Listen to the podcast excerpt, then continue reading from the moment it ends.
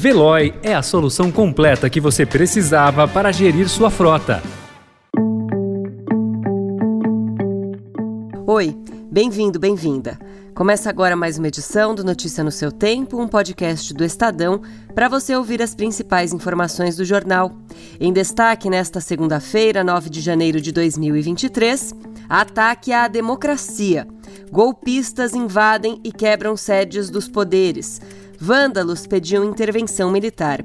PM age timidamente e Lula decreta intervenção na segurança do Distrito Federal. Estadão apresenta Notícia no seu tempo.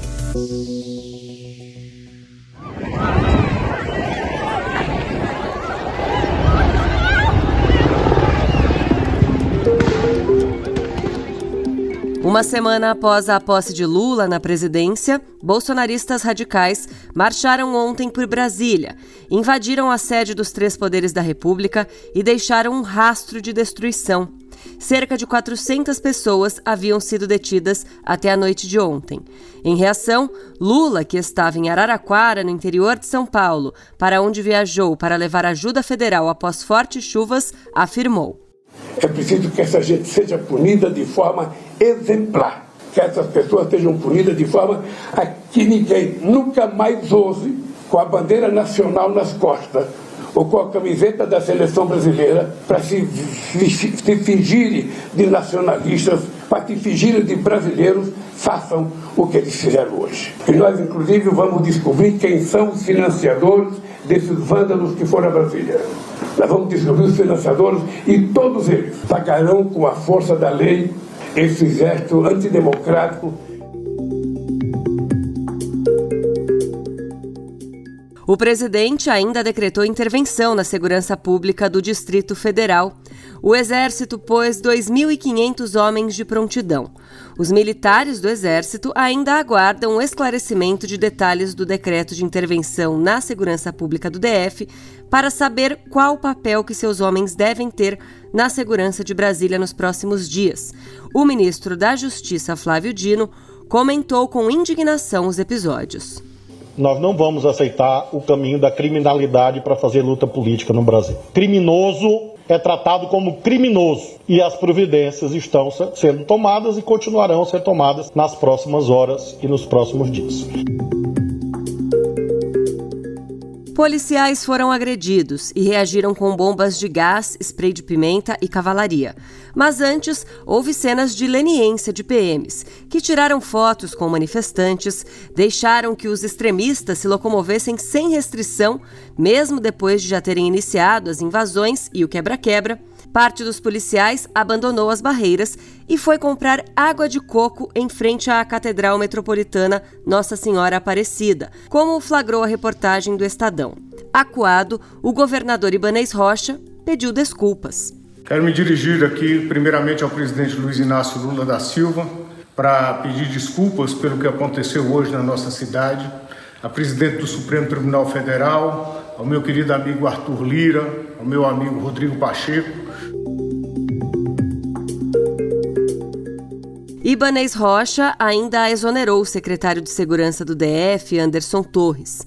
Já a Advocacia Geral da União pediu ao STF a prisão de Torres, que foi ministro de Jair Bolsonaro. Ambos estavam no domingo na Flórida, nos Estados Unidos. A AGU também pediu a prisão de todos os envolvidos em atos criminosos decorrentes da invasão de prédios públicos federais em território nacional.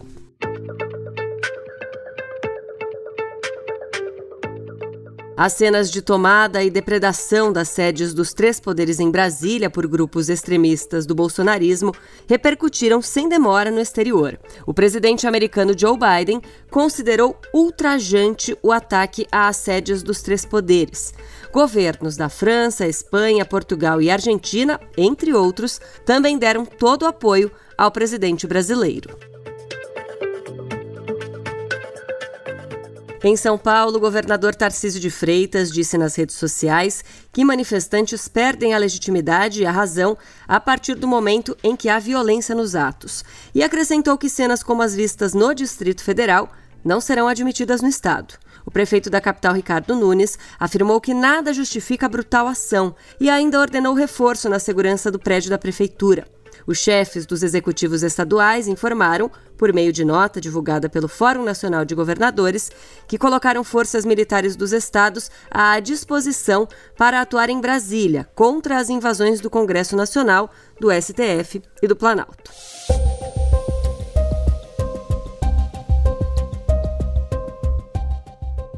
O presidente do Senado, Rodrigo Pacheco, disse repudiar veementemente esses atos antidemocráticos, que devem sofrer o rigor da lei com urgência. Já o presidente da Câmara, Arthur Lira, afirmou que o Congresso Nacional jamais negou voz a quem queira se manifestar pacificamente, mas nunca dará espaço para a baderna, a destruição e o vandalismo. Ambos anteciparam o retorno a Brasília.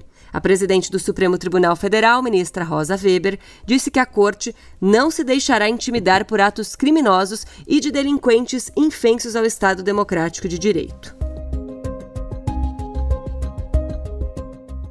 Grupos de apoio ao ex-presidente Jair Bolsonaro começaram a divulgar com intensidade mensagens em aplicativos organizando caravanas para levar manifestantes de todo o país para Brasília desde terça-feira.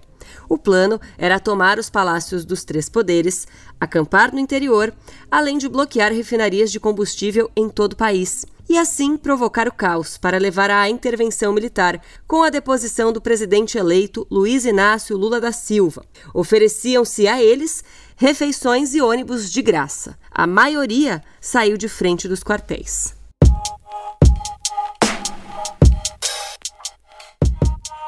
Para encerrar o noticiário desta segunda-feira, duas últimas informações.